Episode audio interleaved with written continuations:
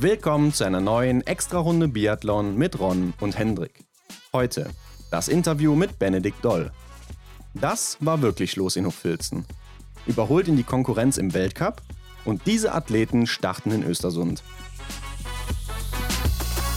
Hendrik, wir haben es fast geschafft. Diese Woche ist es wieder soweit. Es geht endlich wieder rund im Weltcup. Jo, am Samstag, 11.45 Uhr. Ich hab's schon hier mir notiert, schon seit langem, aber jetzt ist es langsam soweit. Ja, und es wird auch wieder Zeit. Es wird Zeit, dass es endlich wieder rund geht im Weltcup. Bin jetzt schon aufgeregt aufs erste Rennen und bin gespannt, wer sich den ersten Sieg und damit ja auch das erste gelbe Trikot dann am Samstag sichern wird. Mhm. Und dann am Sonntag im Sprint damit auftreten wird. Aber zunächst mal zu unserem Gast. Der wird auch am Samstag und Sonntag starten in Östersund. Benedikt Doll ist zurück. Jo, wie im letzten Jahr begrüßen wir ihn hier äh, als letzten Gast äh, vor dem ersten Rennen des neuen Weltcups. Also das wird schon fast zur Gewohnheit hier mit Benedikt. Also die Gewohnheit finde ich auch gar nicht so schlecht, Hendrik. Könnte man gern so machen oder so beibehalten. Ähm, er ist ja Mhm. der, der ja laut Aussagen vieler die Kohlen aus dem Feuer holen soll für die deutschen Herren im kommenden Winter. Jetzt, wo Arndt Pfeiffer weg ist, ist ja anscheinend keiner mehr da, der das sonst machen kann. Ne? Dann muss er es halt übernehmen. Ja, in dem Zuge hört man es wirklich oft, dass er der Mann ist, der eben die Medaillen holen soll oder zumindest eine. Ja, auch für den Weltcup dann eben die beste Ausgangslage hat. Also hört man schon oft, ja. Ja, und ich denke, man muss nicht drüber diskutieren. Die Qualität hat er auf jeden Fall dazu. Also läuferig einer der besten im Weltcup, wenn es eben rund läuft und er gut drauf ist. Am Schießstand, ne, da hat er so seine Probleme. Das ist das, Ja, was ja. ihm dann hier oder da mal das Podest durchkreuzt. Aber äh, wenn es läuft, dann kann es auch für ganz oben reichen und hat es auch schon ein paar Mal. Und äh, wir haben aber mal über seinen letzten Winter natürlich gesprochen, denn da lief es ja nicht so wie vorgestellt. Ne? Letztes Jahr, als er das erste Mal bei uns war, hat er gesagt, Top 6, das ist mein Ziel. Jetzt ist er 14. im Gesamtweltcup geworden, aus den Top 10 gefallen nach vielen Jahren. Ja, war nicht sein Winter. Mhm. Und da ist natürlich die Frage, wie soll es in diesem Winter weitergehen und ändern sich jetzt auch die Ansprüche nach der letzten Saison dann? Ja, man könnte sich jetzt vorstellen, schrumpft das, ne? Also schraubt man seine Ansprüche zurück oder denkt man sich, oh, jetzt erst recht, ne? Jetzt muss ich da wieder oben anknüpfen. Außerdem fragen wir ihn natürlich, was er denn zum deutschen Kader aktuell sagt. Und dann macht er so eine kleine Lücke auf, wo wir uns so die Frage gestellt haben, wurde er vielleicht von anderen Leuten, anderen Biathleten im Weltcup überholt, was die Leistung angeht? Ja, von den jungen Aufstrebenden aus Schweden, Frankreich haben die ihn überholt, auch aus Norwegen. Das ist die Frage, die wir ihm gestellt haben. Und mal gucken, wie er darauf antwortet. Oder war die letzte Saison vielleicht auch nur ein Ausrutscher und diesmal geht's wieder steil nach oben wie eine Rakete? Seid gespannt auf die Antwort. Hendrik, und da wir uns jetzt in der Race Week befinden, ja, in der Rennwoche, haben auch die meisten Nationen mittlerweile ihre Kader bekannt gegeben. So zum Beispiel auch Russland, Österreich oder Frankreich.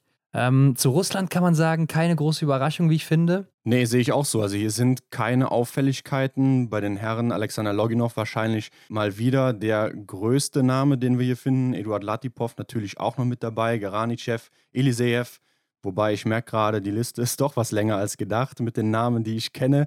Said Karimullah Khalili, der ja im Sommer so stark unterwegs war, wird sicherlich auch eine Rolle spielen. Und der letzte Mann in der Reihe, Daniel Serok-Vostov. Was ein Name, ja. Kenne ich auch noch nicht, den letzten genannten, aber äh, man muss sagen, die ersten fünf, das sind schon ganz gute Athleten und äh, ich bin Mhm. auch mal gespannt, wie Kalili sich entwickeln wird in der kommenden Saison. Ja, auf den sollte man auf jeden Fall ein Auge werfen. Ich vermute, hier sehen wir eine gute Staffel. Ja, auf jeden Fall. Und äh, ich bin auch mal gespannt, wie Eduard Latipov sich entwickelt. Hat ja in der letzten Saison auch schon hier und da mal ein paar Ansätze gehabt, dann im letzten Rennen auf dem Podium gewesen. Also äh, ist auch ein Mann, der, glaube ich, immer gefährlicher wird. Mhm. Und natürlich bei den Russen die große Frage, wie kommt Alexander Loginov zurück? Kommt er nochmal zurück? Kann er nochmal an die alte Leistung anknüpfen?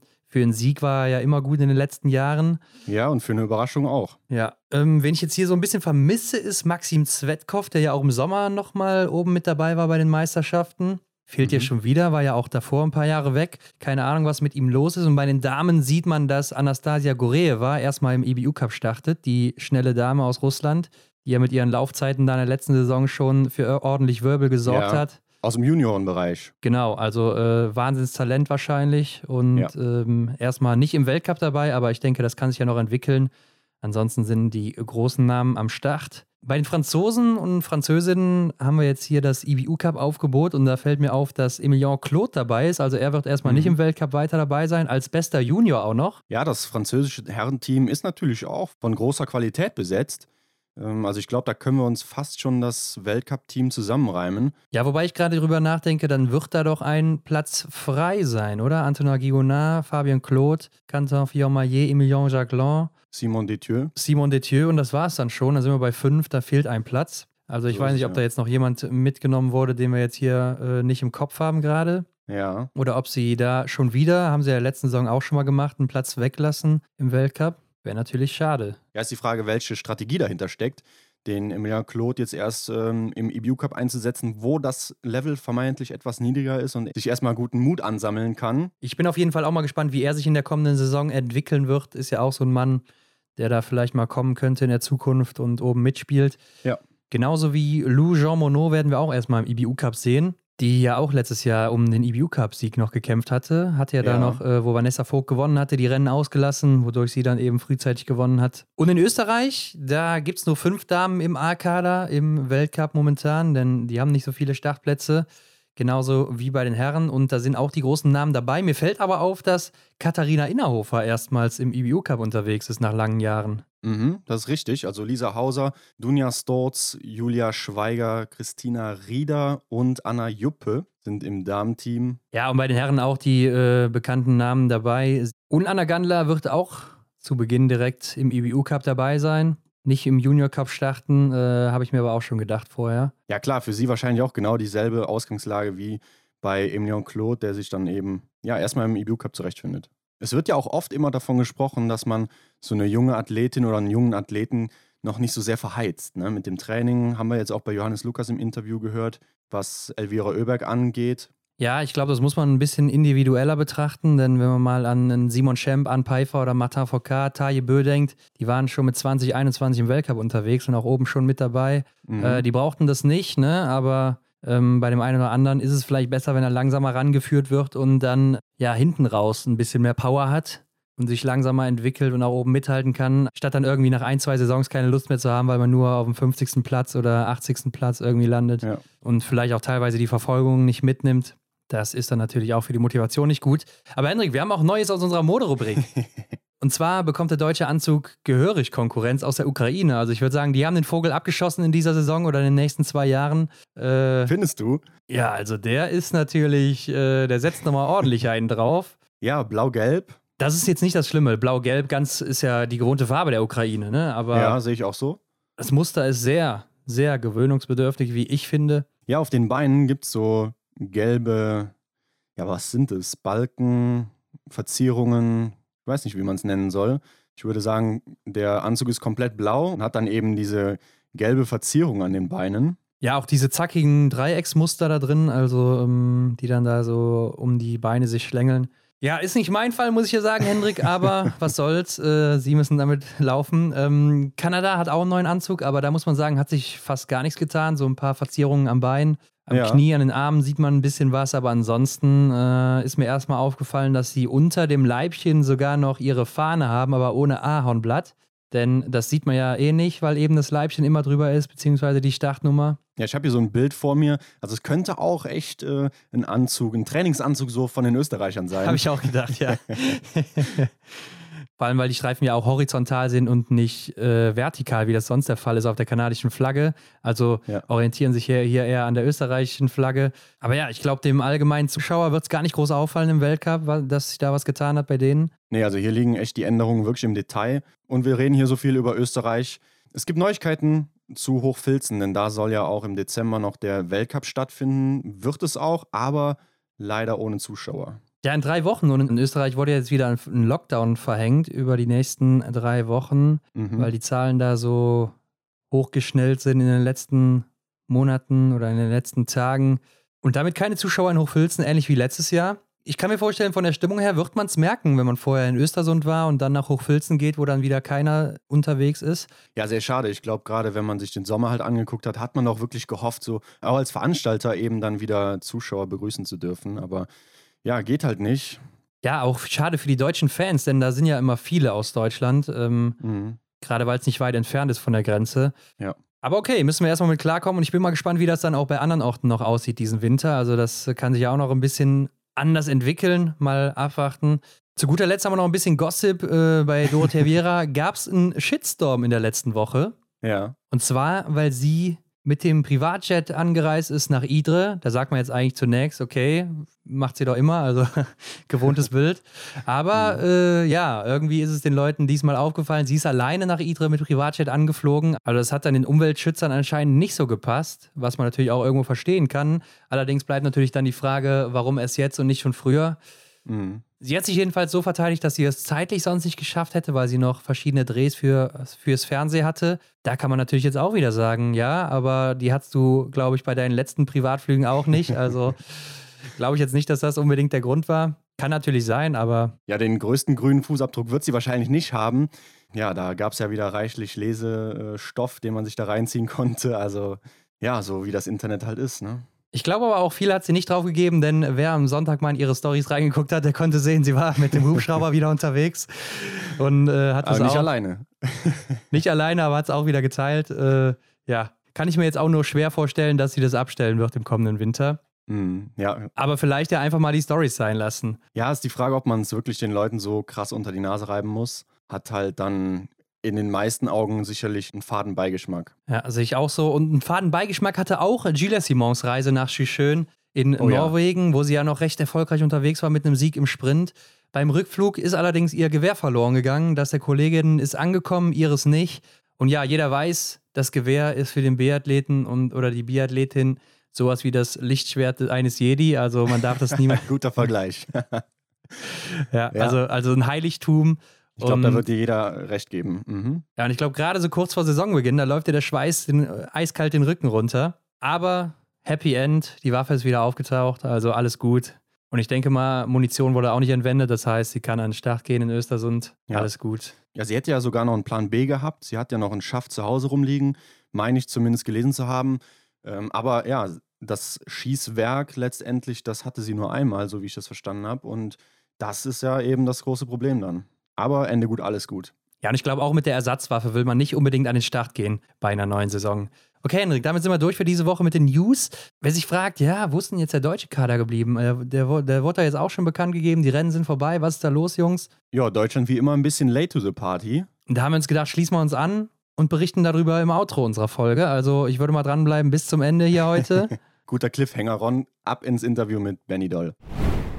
Ja, Benny, wie letztes Jahr, da war es der 17.11., dieses Jahr ist der 16.11. aus Munio live zugeschaltet. Können wir jetzt ein Ritual draus machen, oder? Ja, genau. Also hallo erstmal und ähm, ja, mal gucken, ob wir nochmal nächstes Jahr wieder hier hochgehen, aber aktuell ist es sehr, sehr gut zu trainieren hier. Ja, ich denke ja, du bleibst uns noch ein bisschen erhalten, oder, als Athlet? Naja, äh, nächstes Jahr ist ja, äh, oder sagen wir mal 2023, ist ja die WM in Oberhof in der Heimat oder im Heimland und äh, das ist natürlich schon nochmal ein Highlight. So ja. viel dazu.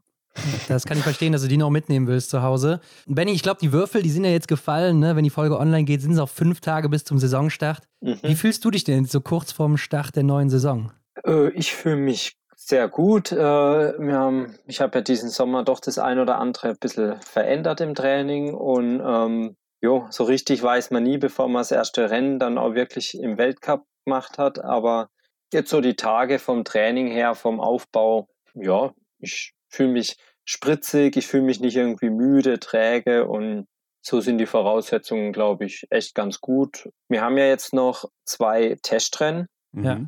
Äh, da geht es ja auch nochmal ein bisschen um eine Qualifikation und ähm, dann ist wirklich so weit, dass es dann losgeht. Sind ja für dich relativ egal, diese Rennen, ne?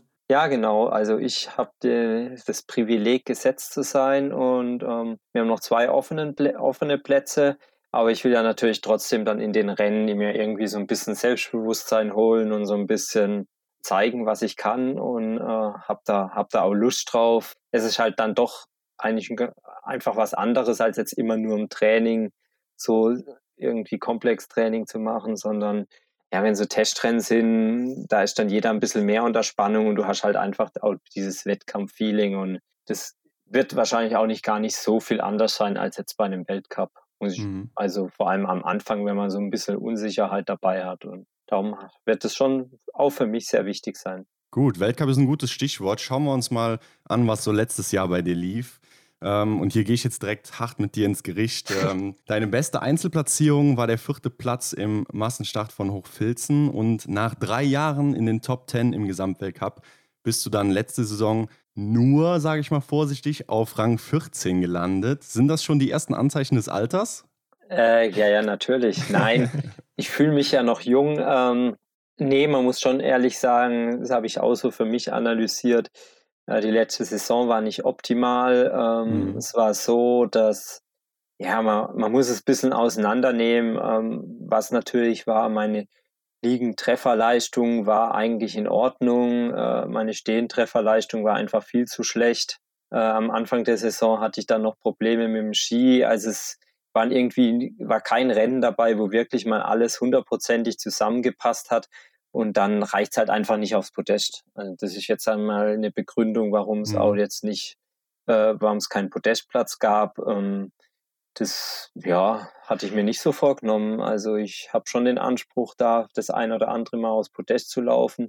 Ähm, was natürlich dann noch dazu kommt, ist äh, die Franzosen oder vor allem auch die Norweger, äh, die waren halt so geschlossen vorne und ähm, die nehmen dann auch im Gesamtweltcup einfach die Plätze weg und dann rutscht man, wenn man nicht die optimale Leistung bringt, automatisch nach hinten. Ja. Das war auch ein Grund, wo ich sagen muss, ähm, jo, das kann man vielleicht nicht immer selbst beeinflussen, aber was ich beeinflussen kann, ist natürlich meine eigene Leistung und die war ja einfach zu unregel, äh, unkonstant. Mhm. Mal war, und es war nicht immer so, dass drei Sachen schlecht waren, es war meistens irgendwie eine Sache schlecht. Dann war es Laufen gut, dann war es und Liegenschießen gut, dann war Stehenschießen schlecht, manchmal war es Liegenschießen schlecht, dann ging es stehend. Mal war der Ski nicht so, äh, die Skiwahl nicht gut und mh, mm, es, dann, es reicht halt einfach nicht. Klar, das Niveau ist natürlich hoch. Aber du hast uns auch letztes Jahr gesagt oder erzählt, dass du äh, läuferig dich ein bisschen hast steigern können. Jetzt muss ich sagen, wenn ich auf deinen Dezember gucke, der ging ja für deine Verhältnisse auch gar nicht so gut los, ne, der Loipe. Ja, auf jeden Fall. Also ähm, Kontiolahti, das war echt äh, schon ein bisschen deprimierend, wie da die, vor allem die Schweden uns äh, um die Nase gelaufen sind. Mhm. Oder äh, wie man auch immer sagt. Ja. Und ähm, das war, ja, man nimmt sich dann viel vor, man bereitet sich vor, fühlt sich eigentlich ganz gut, sagt, okay, jetzt ich nehme mir das vor am Skistand, ich will das und das verbessern. Und dann ähm, kommt man da an und ist eigentlich so damit beschäftigt, irgendwie auf der Strecke erstmal schnell ins Laufen zu kommen. Und wenn man dann nach, ähm, nach eineinhalb Kilometer, nach zwei Kilometern in der Angangszeit schon gesagt kriegt, ja eine halbe Minute auf eins, dann läuft man da nur am Limit und ähm, ist da so am, am sich aufreiben, dass da auch irgendwann dann äh, einfach auch die Konzentration und so für ein, das beschäftigt einen so, weil man weiß, okay, das kann man, das hat man sich vorgenommen und das schmeißt dann einen sofort so aus dem Konzept, dass diese ersten Rennen wirklich nicht äh, als für einen Sportler oder für mich wirklich nicht schön waren. Ja, obwohl du ja auch dann in Kontiolahti davor im März zum Saisonende noch so schnell warst, ne? Also da waren nur Johannes Dingesbö und Martin Foucault im Sprint schneller als du. Äh, jetzt manchen, also die Saison davor. Ja, genau, genau, zum Saisonende. Ähm, ja. ja. Ich mag die Strecke, also so ist nicht. okay, Aber es waren dann, es waren dann so tiefe, sulzige Bedingungen, äh, die in Kontiolahti, ich weiß jetzt nicht, ob es am finnischen Wetter liegt oder ob es jetzt die, die Fachkenntnis des Spurpersonals ist. Ähm, aber man hat da halt einfach, manchmal ist es da 20 Zentimeter tiefes Sulz. Wenn man da dann nicht die richtige Ski hat, dann war es wirklich, also es war, es war dann so schwer, irgendjemandem zu folgen und ich weiß jetzt nicht mal mehr, wie mein Schießen, ich muss ganz ehrlich sagen, ähm, ich versuche dann sowas recht schnell auch abzuhaken und die letzte Saison ist für mich dann auch schon wieder die älteste Saison sozusagen, okay. die es gibt. Äh, da versuche ich dann mich jetzt, oder bin ich jetzt wieder toll, äh, voll schon in der neuen Saison drin. Aber ja, es war, nee, es war einfach kein guter Start und ja, mal versucht, also ich bin ein grundaus optimistischer Mensch und ich, ich schaffe es dann auch wieder, mich aus solchen Löchern zu holen, aber es, ja, es ist schwierig. Ja, aber du hast es geschafft. Ne? Im zweiten Trimester, da ging es in der Loipe wieder richtig gut, fand ich bei dir. Hast du da eine Erklärung für, dass es dann nach so einem Dezember plötzlich wieder so gut geht im Januar, Februar? Ja, ich habe ja dann, sag ich mal, ein bisschen in Hochfilzen gab es ja die kleine Bombe, die ein bisschen geplatzt ist. Äh, es musste auch mal einfach so ein bisschen raus. Ähm, manchmal ist auch einfach wichtig, dass man es vielleicht auch mal ein bisschen knallen lässt. Ähm, mhm. Das war jetzt auch nicht, wie jetzt äh, die Kati Wilhelm zum Beispiel im Fernsehen erzählt hatte, äh, dass ich, dass es ein Fehler von mir war und ähm, dass er sich dann dabei nichts gedacht hat. Ich habe mir auf jeden Fall was dabei gedacht und habe gesagt, es müssen Konsequenzen folgen, es muss jetzt reagiert, wer, reagiert werden und ähm, darum habe ich mich auch für diesen Schritt, das so deutlich mal anzusprechen, weil es war jetzt auch so, dass ich die Tage oder die Weltcups zuvor ähm, auch unzufrieden war und das auch thematisiert hatte und nicht unbedingt so das Gefühl hatte, dass man das jetzt wirklich sagt, okay, äh, da muss jetzt was dringend passieren. Mhm. Und da habe ich, meine Kritik war auch nicht nur, so wie es dann auch ein bisschen ankam, nur gegen die Techniker oder das Service-Team gerichtet, sondern es war gegen also auch meine Ski gerichtet oder meinen Skibestand. Und ja. Resultat aus dieser, ähm, äh, aus dieser Aussage war dann eigentlich, dass ich ja dann einen großen Skitest gemacht habe, was natürlich auch fürs Fernsehen wieder tolle Bilder waren. Aber es war mir in dem Moment egal, ich will schnelle Ski haben. Und da war dann der Fabi, also mein Techniker, der hat dann halt gesagt, ja, äh, ich glaube, wir müssen da jetzt dann einfach mal, äh, also Fabi ist halt auch immer ein sehr äh, höflicher Mensch, sehr ähm, zuvorkommend und hat und da hat er halt dann auch mal gesagt, okay, wenn du jetzt so reagierst, wenn du das sagst, dann gehe ich, dann sage ich dir jetzt mal meine Meinung. Und das war eigentlich bitter nötig, dass ich mal auch meinen kompletten sozusagen Skibestand äh, über den Haufen werfe und wirklich mal guck, was geht, was geht nicht. Das haben wir immer so ein bisschen verschleppt und da haben wir dann einfach knallhart die Ski mal aussortiert, wo manchmal ganz okay sind, aber äh, einfach oftmals auch gar nicht funktionieren. Es war dann auch ein bisschen so, dass es dann, ähm, es sah dann so aus, als wären es nur meine Ski. Was dann aber auch im neuen Jahr einfach war, es waren andere Bedingungen, neue Weltcuporte und da sind wir im deutschen Team einfach besser zurechtgekommen. War vielleicht auch einfach die Summation blöder Ereignisse. Mein ja. Skibestand war fehlerhaft, sage ich jetzt mal. Ähm, und wir hatten schlechte Präparierung zum Teil. Also der Arne und der Erik waren ja in Kontiolahti ganz zufrieden mit ihren Ski, aber die meisten waren es nicht. Und darum war es dann schon, war es halt vielleicht ein dummer, dummes Zusammentreffen von Ereignissen im ersten Trimester. Und dann im zweiten Trimester wurde es dann echt besser und die Machos, also meine Skifirma, die hat dann auch innerhalb von sechs Wochen neue Ski produziert, okay. um, die mir passen. Und das war dann auch ein, also echt ein super Service. Und da bin ich jetzt sehr, sehr zufrieden, auch wie, jetzt, wie ich jetzt in die neue Saison starte. Genug geredet. nee, nee.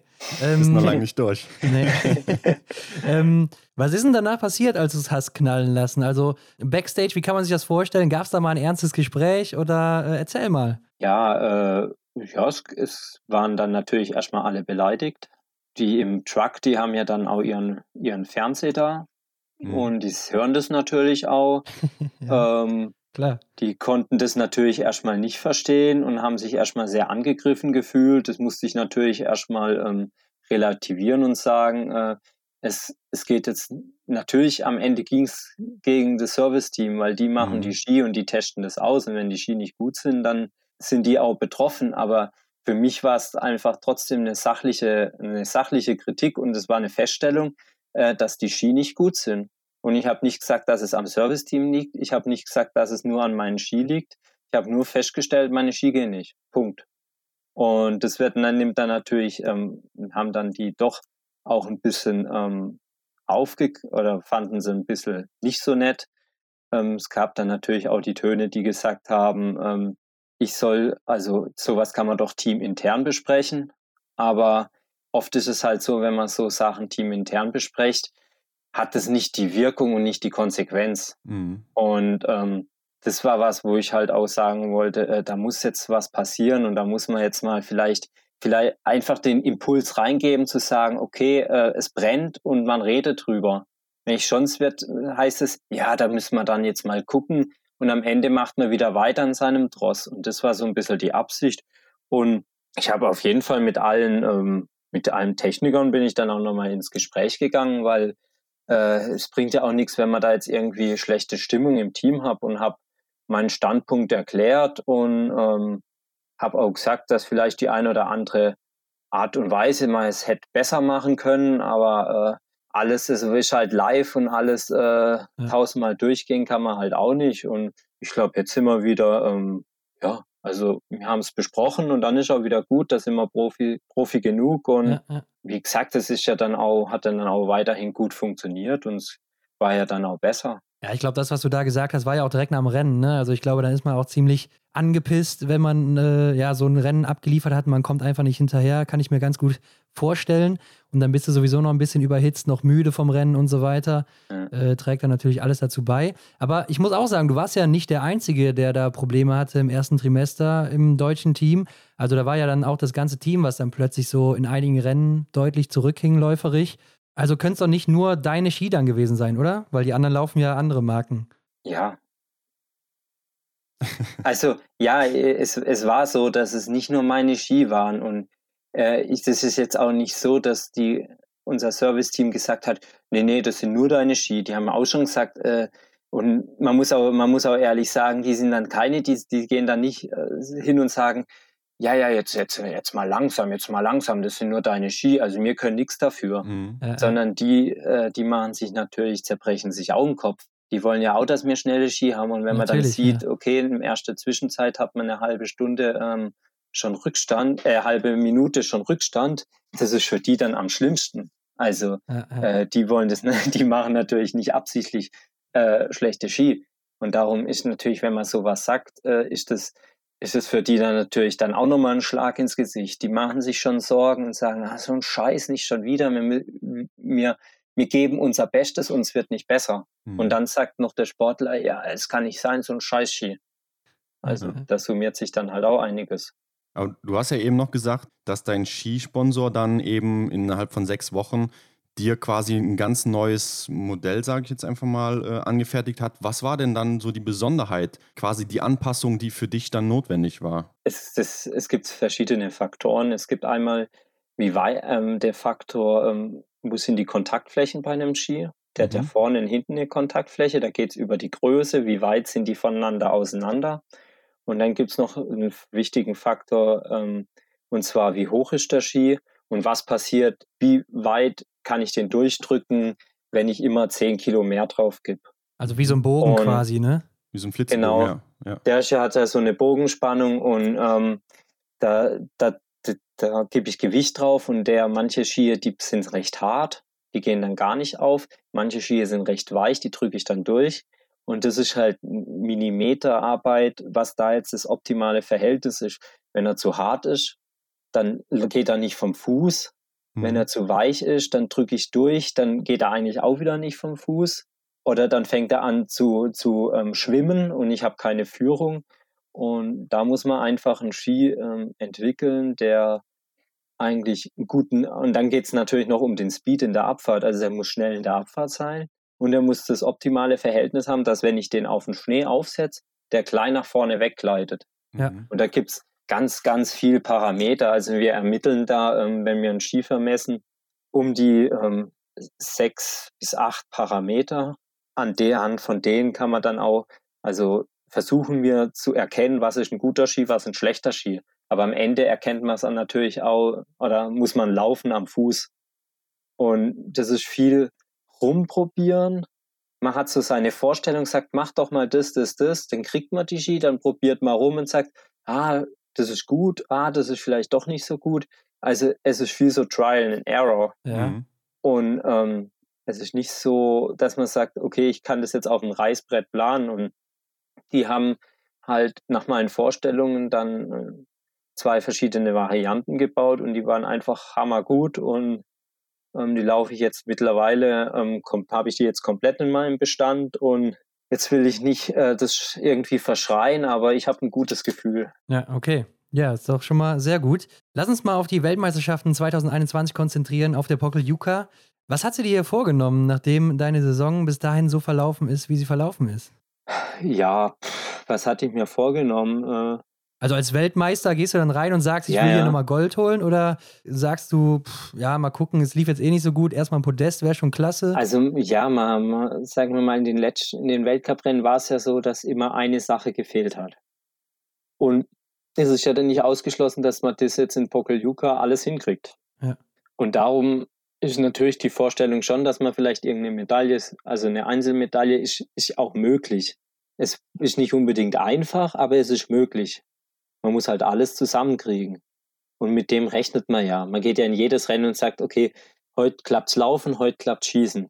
Ähm, die, die Chancen stehen vielleicht ein bisschen schlechter oder mal besser, aber irgendwie muss man, ähm, muss, gehe ich, gehe ich immer mit der Einstellung ins Rennen und darum war auch meine Vorstellung, dass ich da vielleicht ähm, eine, ja, dass man, dass es da klappt mit einer Einzelmedaille und dass es nicht einfach wird, war mir klar, aber ich glaube, es war halt, es ist halt, wenn du einen Sprint versaust, ja. dann kannst du noch so einen tollen Verfolger machen. Ja. Ähm, es ist einfach unfassbar schwierig. Ja, und ich glaube, den Einzel haben wir jetzt auch nicht so schlecht gemacht, aber an dem Tag hat es einfach auch nicht gereicht. Und ja, es, WM war schon enttäuschend, muss man ehrlich sagen. Obwohl man dir läuferisch nichts vorwerfen kann, ne? Das war richtig gut. Also ich sehe auch im Verfolger zweite Laufzeit zum Beispiel. ja, die Strecke liebe ich. Also die, okay. Die, auch die neue Strecke, die ist echt super, der lange Anstieg und so. Mhm. Also es taugt mir richtig gut da oben und auch in der Höhe komme ich ganz gut eigentlich zurecht. Ja, und dann zum Abschluss in Östersund hattest du nochmal ein richtig gutes Rennen. Richtig stark warst du da unterwegs. Du hattest ja sogar noch die Chance auf den Sieg im Massenstart. Und das letzte Schießen, also da geht der Franzose Gigonard auf 1, du auf 2, schießt aber dann drei Fehler. Und ja, generell war das ja sowieso ein verrücktes Rennen äh, wegen dem ganzen Wind. Was denkst du da, wenn du dann vom Schießstand weggehst und drei Fehler in der Tasche hast? Das habe ich ja leider schon ab und zu mal erlebt. Äh, ist ja nicht so, dass das mir zum ersten Mal passiert ist. Das ist ein schwieriges Thema, weil ähm, man schleift natürlich immer die Erlebnisse von, die man hatte, mit. Und wenn man natürlich das Erlebnis hat, dass es einem schon öfter mal passiert ist, geht man vielleicht nicht so locker an Schießstand, wie wenn ich weiß, okay, zur Zeit läuft es richtig geil. Äh, mhm. Also es ist so ein bisschen ein Teufelskreis. Ähm, das ist was, was mich schon sehr beschäftigt, dass ich dann oft mal beim letzten Schießen nicht unbedingt die Nervenstärke habe. Es gibt verschiedene Gründe und das war zum Beispiel auch ein wichtiges Ziel dieses Jahr, das zu verbessern und ja. mir da jetzt auch, ähm, sag ich mal, einen besseren Plan zu machen. Ja, das ist ja was, was häufig schon mal bei dir gesagt wird oder so, gerade bei Staffelrennen, wenn du Nachlader hast oder so, ne, dass du so ein bisschen nervös vielleicht agierst. Ist da was dran oder täuscht das und ist einfach so deine Art, wie du da nachlädst oder so zum Beispiel? Ja, ob ich das jetzt zittrig nachlade oder ob ich jetzt ruhig in Zeitlupe nachlade, also das ist für mich, ja, das heißt, das höre ich oft genug. Das heißt, ja, ja wenn du beim Anlauf, du bist da so nervös, äh, sorry, aber ich laufe so an, wie ich mich fühle und ob das jetzt, also da Nervos mehr Nervosität fühle ich da jetzt nicht, wenn ich jetzt irgendwie hektisch anlauf. Also darum finde ich, ist das jetzt Geschwätz. Ja, okay. Nee, ist ja mal gut zu wissen, weil das ist ja echt was, was auch schon mal im Fernsehen dann immer thematisiert wird, ne? Im Nachhinein. Ja, das sind, so. das sind die Expertenanalysen. okay, okay. Zum Teil. Gut. Ja, lassen wir die Saison hinter uns. Springen wir in den Sommer. Benny, wie lief denn deine Vorbereitung? Äh, sehr gut, muss ich sagen. Ähm, diesen Sommer war eigentlich für uns Sportler sehr gut zum Trainieren. Wettertechnisch haben wir es gut hingekriegt. Es war zwar äh, natürlich schon auch regnerisch, aber ähm, ich muss ganz ehrlich sagen, zwei Wochen Temperaturen immer über 30 Grad ja. ist tausendmal schlimmer zum Trainieren, als wenn ich jetzt zwei Wochen mit doch regelmäßig Regen oder einmal am Tag Regen oder so ähm, trainiere. Also mhm. Das ist das ist tausendmal schlimmer, weil ich da, weil du kannst, wenn es über 30 Grad ist, da trainierst du morgens einmal, da geht's noch. Und dann bist du irgendwie durch, den, durch die Anstrengung, durch die Hitze so fertig, dass du, ähm, dass du abends eigentlich oder nachmittags nicht nochmal nicht noch mal raus kannst in die Hitze, weil äh, das ist, also das geht dann wirklich irgendwann auf die Gesundheit. Also war es ein guter Sommer für dich dann diesmal? Ja, war eigentlich ein guter Sommer. Äh, ich habe auch trainingsmäßig ein bisschen was ähm, umgebaut, ähm, so ein paar Blöcke gesetzt, wo ich viel ruhig mache, wo ich viel intensiv mache.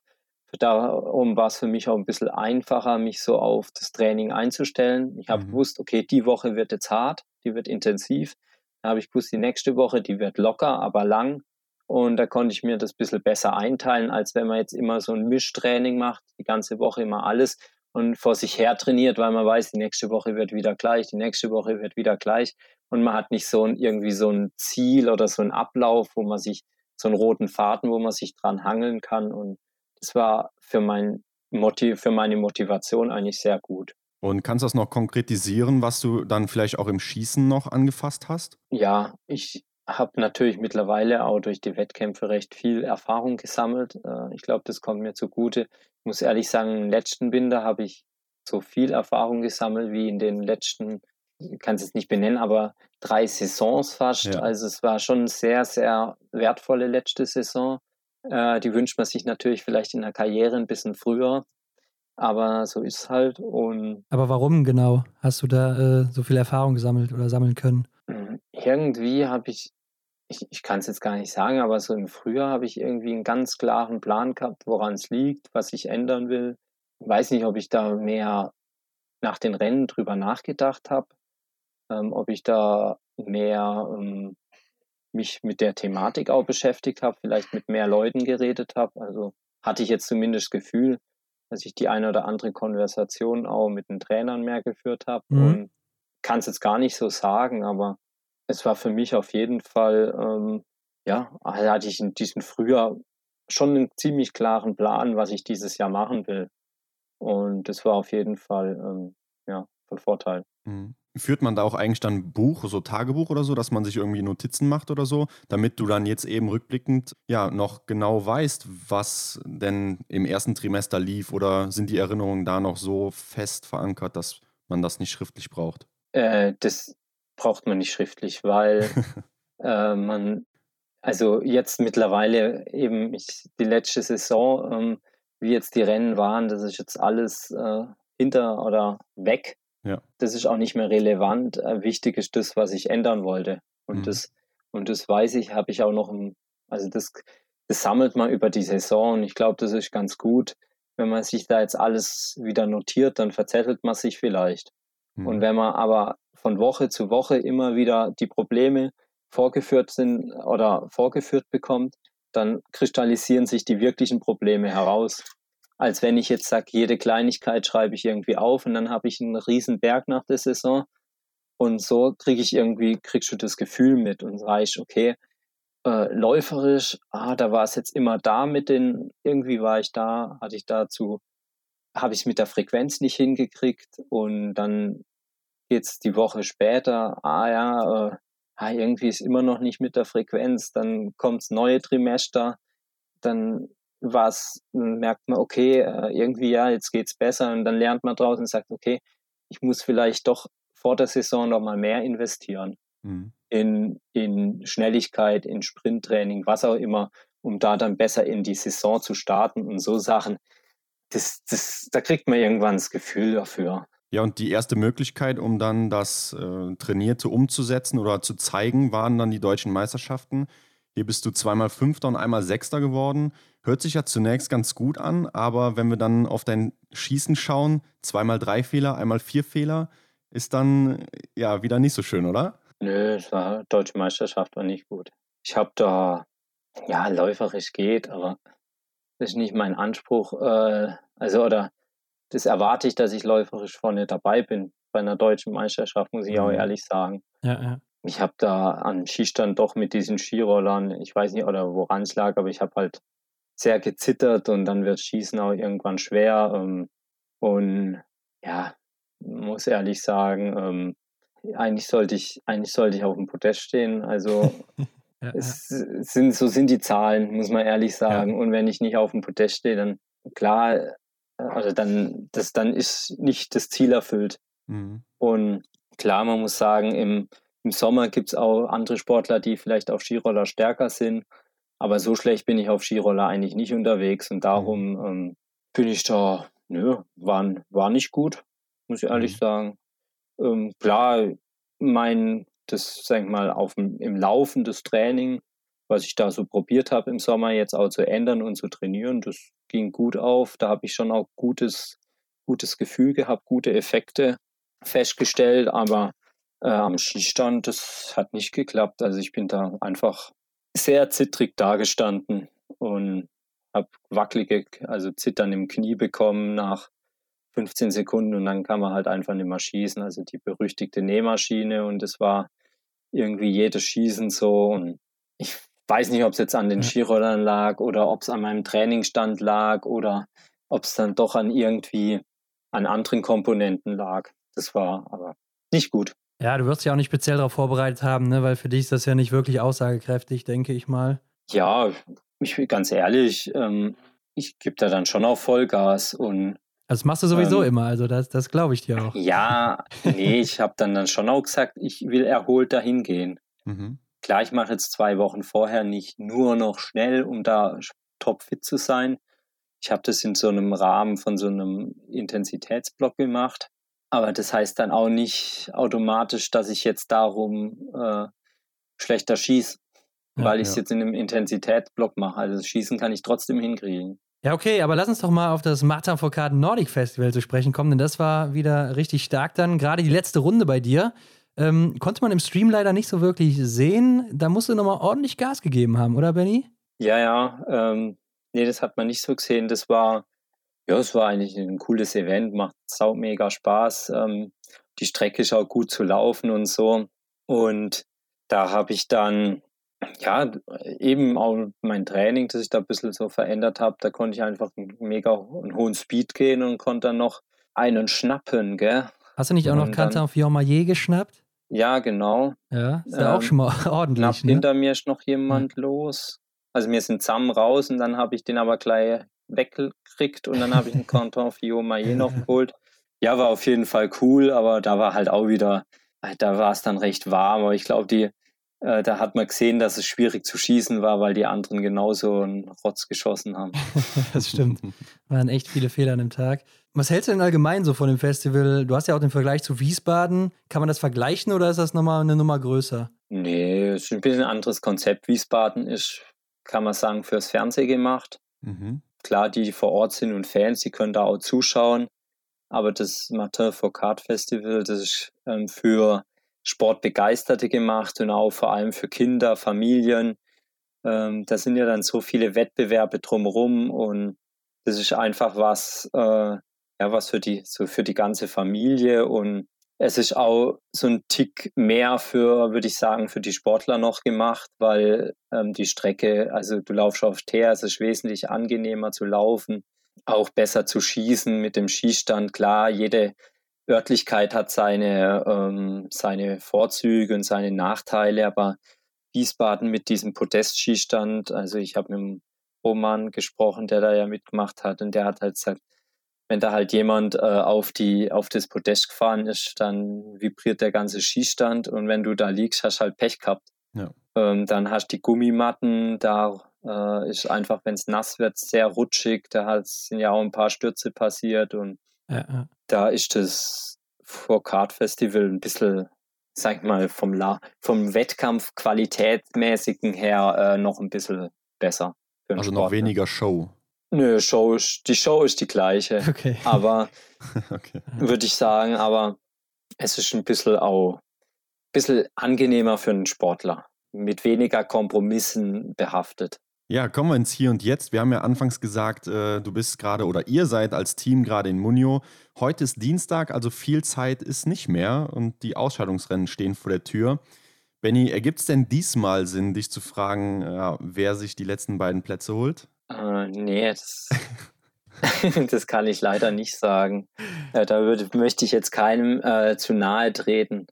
Und ähm, ja, es ist auch relativ offen. Also, wenn ich jetzt mal so überlege, jetzt die letzten Tage, ähm, die Jungen da, die geben schon ganz schön Gas und ähm, wir sind echt eine coole Gruppe, stimmt mich auch sehr positiv, dass dann auch die Jungen eigentlich gut mit den bisschen Älteren äh, mithalten können und also es stimmt einen so positiv in der Hinsicht, dass man weiß, okay, man hat eigentlich ein starkes Team. Ja.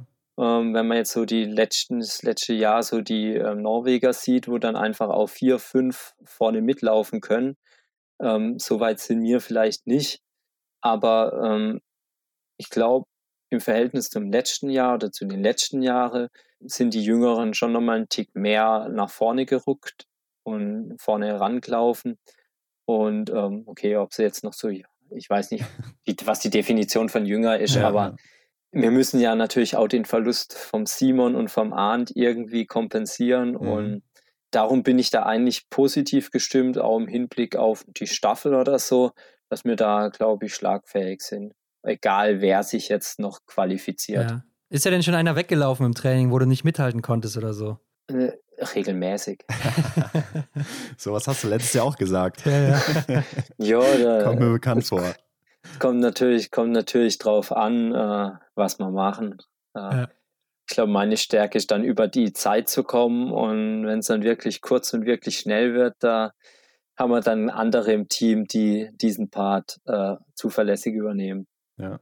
Na gut, aus dir kriegen wir also nichts raus. Aber ähm, nee, Benny, nee. warum äh, wart oder seid ihr denn nicht in Schuschön jetzt gewesen oder Idre als Team? Denn ich glaube, einen besseren Vergleich vor Saisonstart kann man doch eigentlich gar nicht haben, oder? Ja, auf jeden Fall. Ähm, der Vergleich äh, in Schuschön, den Vergleich zu haben, wäre sicherlich ganz cool. Äh, wir haben uns jetzt für Munio entschieden, weil wir damals äh, schon jetzt ein paar Jahre auch in Schuschön hatten, wo es von Bedingungen nicht gut war wo es dann einfach plus drei Grad, Nebel, Nieselregen, dann läuft man nur auf einem zwei Kilometer Kunstschneeband mhm. und es ist tief und sulzig und kann nichts Schnelles eigentlich gescheit machen. Und jetzt, äh, dann haben wir gesagt, gehen wir nach Munio und ähm, ja, hier haben wir jetzt auch optimale Bedingungen. Also wir sind ja jetzt ohne die A-Kader-Mädels da. Mhm. Und ähm, ja, wir können optimal trainieren. Wir haben 50 oder noch mehr äh, ges Kilometer gespurte Läufe. Also, dass man auch drumherum mal was Flaches machen kann, mal klassisch laufen kann. Und äh, auch wir haben feste, eine feste Läufe und haben einfach auch, ja, du kannst einfach das trainieren und umsetzen, was du dir vornimmst. Und ich glaube, von der Vorbereitung können wir hier wirklich die optimale Vorbereitung machen. Ja, gut. Ähm, hast du dir die Rennen dann wenigstens angeguckt am Wochenende? Äh, ja, äh, den Sprint haben wir angeguckt. Äh, zum äh, Massenstart musste man leider selber trainieren. Ah, okay, also auch nicht nachgeholt oder so? Nö, nee, also Massenstart habe ich nicht nachgeholt. Ich habe nur gehört, dass der Chachelin immer mal vorne weggelaufen ist. Ja, das stimmt. Auf der, äh, in der Runde. Der hat sich Und, gut präsentiert, ja. ja. Was sind denn so deine Gedanken ja. dazu, wenn du das siehst oder auch die Ergebnisse vielleicht siehst? Also grundsätzlich, wenn man äh, so Biathlon-Rennen anguckt äh, und selber nichts macht, finde ich auch jetzt einen Weltcup anguckt, dann denkt man immer, da kann ich nie mithalten. also die sehen so schnell aus und so und wenn man dann aber irgendwie selber mal dabei ist, dann äh, es dann irgendwie. Also, aber selber ein Rennen anzugucken, ja, ja, also selber ein Rennen anzugucken, ja. das, das wirkt immer alles irgendwie so schnell und so wenn, wenn man dann sieht, wie die da manchmal rumspringen und so, und dann denkt man, boah, das, da könnte ich nie mitmachen, aber irgendwie ist man dann selber ja mal am Start und dann äh, kommt man doch irgendwie mit. Also gilt das auch für uns oder jetzt nur für dich? Das gilt natürlich auch für euch. Ah, okay, gut. wir, wir sind dann, wir laufen eigentlich nur äh, Schneckentempo. Ja, dachte ich mir. Aber, aber hört man ja auch immer in den Kommentaren bei Facebook und so, also war mir eigentlich schon bekannt. Ja, wahrscheinlich. Das ist eine riesengroße sein. Lüge. Ja. Wir sprechen uns alle, alle Sportler treffen, sprechen sich ab ja, ja. und treffen sich dann zum gemütlichen Laufen. Ja. Benny, letztes Jahr, beziehungsweise die letzten zwei Jahre hast du gesagt, dass die Top 6 im Gesamtweltcup dein Ziel ist. Ähm, ja, hat nicht geklappt. Ändern sich äh, dadurch jetzt deine Ziele für die nächste Saison? Ich muss ganz ehrlich sagen, ähm, die letzte Saison hätte ich mir das Ziel vor der Saison auch gegeben. Hast du auch hier. Ja, ja, also ja. habe ich auch. Aber während der Saison hat man dann schon gemerkt, okay, und darum das, ist das wahrscheinlich auch für diese Saison, muss ich ehrlich sagen, äh, das sind halt jetzt einfach zwei, drei mehr, die vorne mitlaufen. Mhm. Und also vor allem hier die Norweger, äh, die Schweden haben natürlich auch einen Riesensprung getan und ja. Top 6 ist da schon ambitionierter als, würde ich jetzt sagen, die letzten Jahre. Ähm, mhm. Klar, ein paar haben jetzt, der Arndt war natürlich auch ein stabiler, der immer vorne reingelaufen ist. Der Simon hat die letzten Jahre vielleicht ein bisschen äh, Schwierigkeiten gehabt äh, mit einer durchgängig guten Saison, aber ich glaube, es ist nicht einfacher geworden und jetzt wieder auf Top 6 zu gehen, wäre dann schon, wo ich sage, ähm, boah, da muss es dann schon richtig gut laufen. Also da muss ich dann auch wirklich stabil äh, vorne mit dabei sein. Und mhm. Darum will ich dieses Ziel, äh, habe ich jetzt für mich dieses Jahr nicht definiert. Also liege ich da jetzt falsch, wenn ich sage, dass man ja eigentlich da raushören kann, dass du denkst, dass eventuell andere Athleten dich überholt haben von der Leistung her? Ich, ich denke, dass. Oder sich besser ähm, entwickelt haben. Ja, ich denke, dass äh, mittlerweile ähm, es einfach mehrere Leute sind, die ganz vorne mitlaufen mhm. und die aus Potenzial aufs Podest haben und konsequent vorne mit dabei sind. Das ist jetzt wie zum Beispiel hier der Leckreit, der hat ja, war ja ganz lustig, der hat ja beim ähm, Martin Foucault Festival sein erstes Rennen gehabt vor Publikum. Ja, stimmt, stimmt. Mhm. Ja. Und ja. der kam ja auch ähm, wie Phönix aus der Asche. Ja.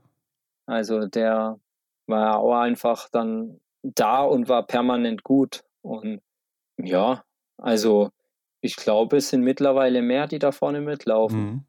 Aber glaubst du, dass ich mich jetzt verschlechtert habe, ja. äh, glaube ich nicht. Aber ich glaube, es sind ein paar andere große Talente, die die letzten, letzten Winter zumindest besser waren als ich. Ja, okay, kann ich verstehen. Aber glaubst du wirklich, dass es leichter geworden? Weil jetzt ist ein Foucault weg, äh, Simon Schemp ist weg, Emil Hekle Svensson, Anton Schipulin. Die waren ja schon ziemlich krass alle, ne? Ja, das stimmt. Also klar, Martin Foucault ist weg, äh, der Arne hat Pfeiffer. auch garantiert Ahn, die haben eben, die haben Plätze vorne. Es ist, ich, ich habe es letztes Jahr so wahrgenommen, äh, ob jetzt, was jetzt die Zahlen sagen, äh, das muss jetzt vielleicht, kann ein anderer Sportler von mir, die kennen sich besser mit den Zahlen aus, sagen, aber äh, also mich interessieren so Zahlen relativ wenig und ja. vielleicht liege ich auch falsch, aber ich habe, so hatte ich jetzt das Gefühl und mhm ja, darum, ähm, ja, ich, ich will es jetzt auf mich zukommen lassen.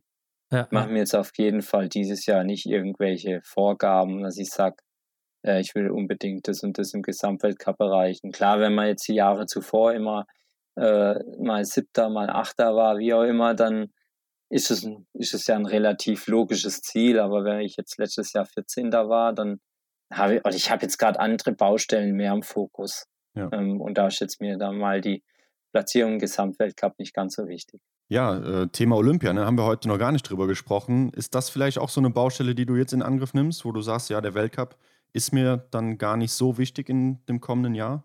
Olympische Spiele, die sind noch weit weg. Ich freue mich jetzt eigentlich erstmal, also ich, ich denke noch nicht an die Olympischen Spiele. Für mich ist jetzt erstmal wichtig, äh, die ersten vier Weltcup-Wochenenden und ähm, dann, also vor, vor Weihnachten, äh, das ist das, für, was, wo ich mich jetzt auch irgendwie drauf freue. Und da habe ich jetzt gar keine Lust, mich da irgendwie mit Olympia zu beschäftigen.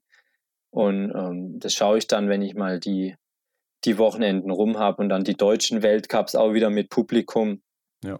Äh, es war jetzt auch, wird auch auf jeden Fall was ganz Besonderes. Und äh, die, also Weltcups sind für uns im Biathlon, wir haben, sage ich mal, die komfortable Situation, muss man ja ehrlich sagen, dass wir die ganze Zeit im Fernsehen laufen, auch die ja. Weltcups im Fernsehen laufen. Und klar, olympische Medaillen sind schon was ganz Besonderes, aber einzelne Weltcuprennen und vor allem die deutschen Weltcups sind einfach auch sehr, sehr wichtig für uns. Und da gehe ich so dran und sage eins nach dem anderen. Ja, ein weiteres Ziel, ähm, was du formuliert hast, war, oder ein weiterer Wunsch, mit der Staffel nochmal oben zu stehen. Das hat ja in Novo Mesto geklappt. Ähm, wie war das denn nach so einer langen Durchstrecke nochmal mit dem Team ganz oben zu stehen? Äh, gut, dass ich sage, das habe ich gar nicht mal. Ja, ja, das habe ich gesagt, dass ich ja, Staffel mal wieder ganz oben zu stehen. Ja, wäre cool, hast du gesagt. Ähm, ja, äh, das war auch wirklich cool. Mhm. Also das war, das war absolut äh, schon ein Highlight letztes, letzten Winter. Oder wenn nicht sogar das Highlight, weil da zusammen zu gewinnen. Und es war ja dann eigentlich auch wirklich ein, ja, war ja schon ein sehr souveränes Rennen. Ähm, eigentlich ja. verrückt, wo dann sowas auf einmal herkommt.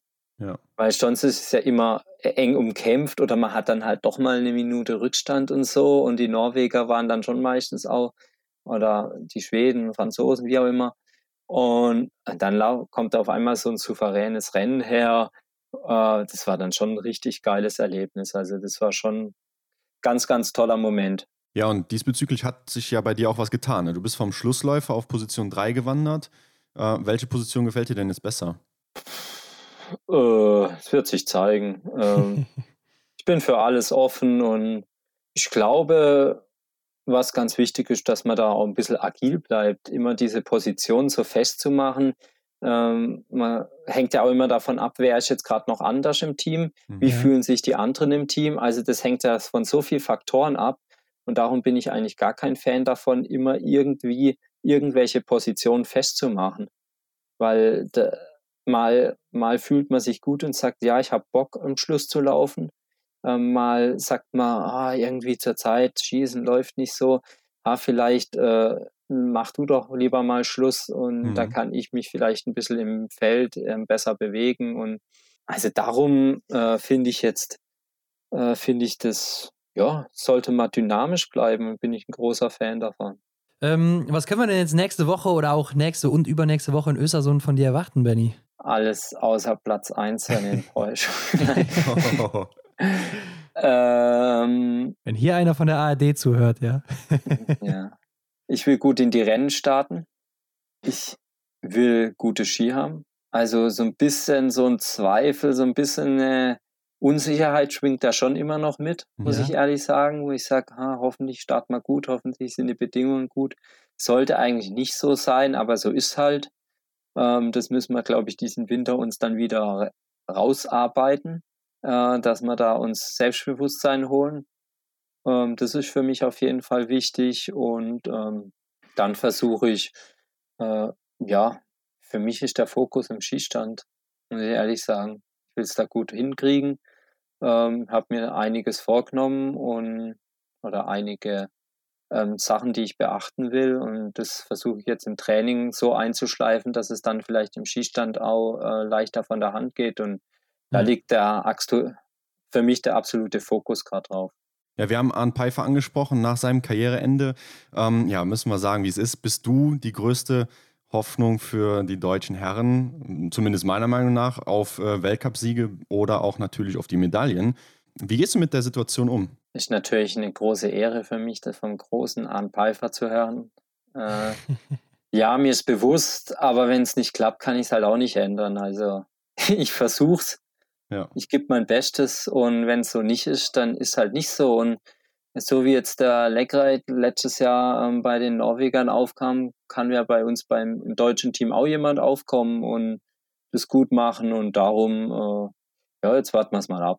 Hat sich denn bei euch im Team schon was verändert dadurch, dass er eben nicht mehr dabei ist? Ja, Erik ist um, einiges frecher geworden. er hat keinen zum Gegenwind mehr vermahnt. Ja. Ich gebe zwar mein Bestes, aber ähm, ja, das ist schon spürbar. Ganz schön frech geworden. Ihr seid jetzt Zimmerpartner, oder? Ja, wir sind jetzt gerade auf zwei ähm, so Apartment-Hütten. Also auf einer Hütte mit zwei Apartments. Und mhm. da sind wir einmal zu viert und einmal zu fünft in, einem, in einer Wohnung mit jeweils drei Schlaf- oder so kleine Schlafkaschemmen. Ja. Aber im Weltcup wird es ja wieder so Doppelzimmer sein dann, oder? Ja, genau. Und da bist du jetzt beim Erik oder wie ist das? Ja, wenn er mich noch will. Vielleicht habe ich mir jetzt auch versaut. Ja, da musst du ja auch mit dem Podcasten dann starten, ne? Nö, das übernimmt der Arndt noch. Okay, okay. Das machen die gut. Ich dachte schon, Biathlon-Doppelzimmer wird jetzt doll nee, oder nee, sowas? Das wird, das, das, das machen die, glaube ich, schon noch ganz gut. Und der Arndt ist ja auch nochmal dabei als Experte jetzt. Mhm. Äh, freut mich sehr übrigens. Ähm, bin ich echt äh, gespannt und ich oder bin mir sicher, dass es sehr gut machen wird und ja. äh, viel Kompetenz auch da ähm, in den Wintersport wiederbringt. Ja, sehen wir auch so. Ne? Also, also fehlte die Kompetenz jetzt in den letzten Jahren, oder was? Ah, nee, also äh, ja, ich, ich, ich finde halt in der ARD, äh, es ist Männer Biathlon und Frauen Biathlon sind einfach auch, haben auch schon ein bisschen einen anderen Charakter. Und wenn da dann auch jemand kommt, der vielleicht noch nicht so lange mit dem Sport aufgehört hat und auch aus Männerbiathlon kommt, das ist jetzt nicht irgendwie abwertend gemeint gegenüber dem Frauenbiathlon über, aber es ist einfach, hat so ein paar andere Charakterzüge und darum ähm, bin ich, finde ich das schon cool, wenn da auch ein Mann als Experte agiert, der vielleicht auch die Sportler besser aus dem Wettkampf noch kennt und mhm. weiß, wie die agieren. Okay. Und die Fans wissen, es gibt auch dieses Jahr wieder Biathlon auf Schalke am 28.12. Und du bist mit Franziska Preuß dabei. Und da haben wir uns mal auch so privat drüber unterhalten, Ron und ich. Warum macht man da denn ausgerechnet in so einem Olympiajahr mit? Äh, die Sache ist die. Es ist schon sehr lang zwischen dem, nach dem letzten Weltcup vor Weihnachten. Also wir haben ja fast eine ganze Woche bis Weihnachten. Und dann haben wir noch zwei Wochen bis äh, nach Weihnachten bis Oberhof. Das sind drei Wochen ohne Rennen. Mhm. Und da ist es einfach wichtig, nochmal auch so eine Wettkampfbelastung zu haben. Und das ist der Grund aus sportlicher Sicht. Und die andere Sicht ist, es macht, ist einfach ein cooles Event. Es ist einfach auch so ein bisschen eine Auszeichnung, da mitmachen zu dürfen. Und es ist auch ein, ja, es ist ein Event in Deutschland und wenn jetzt kein Deutscher mitmacht oder äh, auch nichts gegen jetzt irgendwie Nachwuchssportler, aber ich glaube, die Zuschauer wollen dann schon auch die Leute sehen, die im Weltcup laufen. Und ähm, darum äh, hat man vielleicht auch als deutscher Sportler so ein bisschen die Pflicht, äh, da äh, das, äh, das deutsche Team zu vertreten. Ja, werden sich auf jeden Fall einige draußen freuen. Ähm, weißt du denn schon, wer sonst so mit dabei ist? Es, ich habe es mal gehört, aber hab's grad, mir fällt jetzt gerade die Namen nicht ein. Es tut ah. mir leid. Aber es wird wahrscheinlich äh, die nächsten Tage veröffentlicht. Gut, es ist bestimmt eh wieder Dorothea Viera und Lukas Hofer, wie immer. Und dann mal gucken, wer noch. Achso, ja. Ähm, nee, also wenn, dann kenne ich sowieso nur die Deutschen. Ah, okay. Aber die äh, weiß jetzt gar nicht, ja, die Lukas wahrscheinlich, die Doro, ähm, kann ich mir schon vorstellen. Aber ja, wegen Olympia gibt, kann es schon sein, dass die eine oder andere Nation vielleicht sich sagt, ähm, jetzt machen wir es, jetzt machen wir es anders. Mal nicht mit. Dann lass uns mal gerade über die wichtigen Themen, die wirklich wichtigen Themen reden. Denn du bist ja auch bekannt für deine Formate auf Instagram und auch auf YouTube. Ne? Letztes Jahr, da gab es sogar eine Doku über dich auf deinem Kanal, ähm, über deinen gesamten Sommer. Was wartet denn in dieser Saison auf uns, Benny? Habt ihr die angeguckt? Ja, klar. Ja, die hat äh, der Lukas Bäumchen gemacht mit ein paar Kollegen. Und äh, das ist ein Student, der war, der hat an mir, an mein, an der Hochschule trainiert, wie ich auch. Und ja, der war recht sehr engagiert. Ähm, sie wurde leider nicht pünktlich fertig und es war ja dann eher so am Ende des Winters, war natürlich von der Reichweite nicht mehr so toll. Kommenden Winter, habe ich gesagt, ja. ähm, nervt mich nicht, nein. Äh, kommenden Winter, was habe ich denn geplant? Ähm, ich habe nichts Großes geplant. Und zwar aus dem Grund, weil äh, ich diesen Sommer mir gesagt habe, ähm, ich will so alles bisschen drumherum, bisschen reduzieren. Ähm, so Kochvideos zu machen und so, da geht dann halt immer ein Tag drauf und dann nehme ich lieber Zeit dafür, ähm, für eine Stunde für so einen Podcast bereitzustehen, wie mhm. ihr den macht. Perfekt. Wir fühlen nee, uns geehrt. Ich habe ich hab auch, ich habe mir ehrlich gesagt, äh, ich habe andere oder andere Sachen sind mir wichtiger. Und darum habe ich gesagt, äh, ich will da jetzt mir nicht so viel Zeit investieren.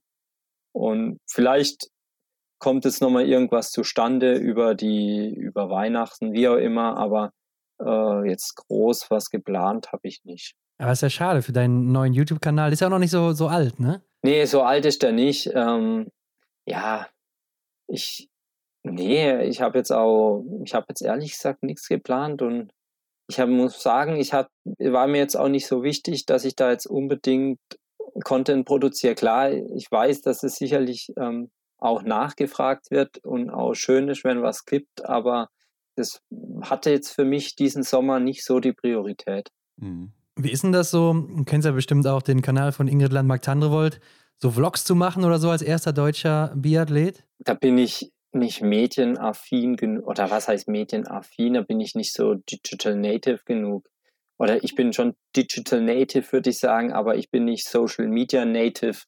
Okay. Also ähm, das Instagram und Facebook, äh, was ich mache, das ähm, ich, ab und zu, wenn man was Lustiges hat, macht es mir auch Spaß aber es ist für mich schon so was, wo ich immer sagen muss, ah, jetzt, jetzt müsste ich mal noch das, jetzt müsste ich mal noch das.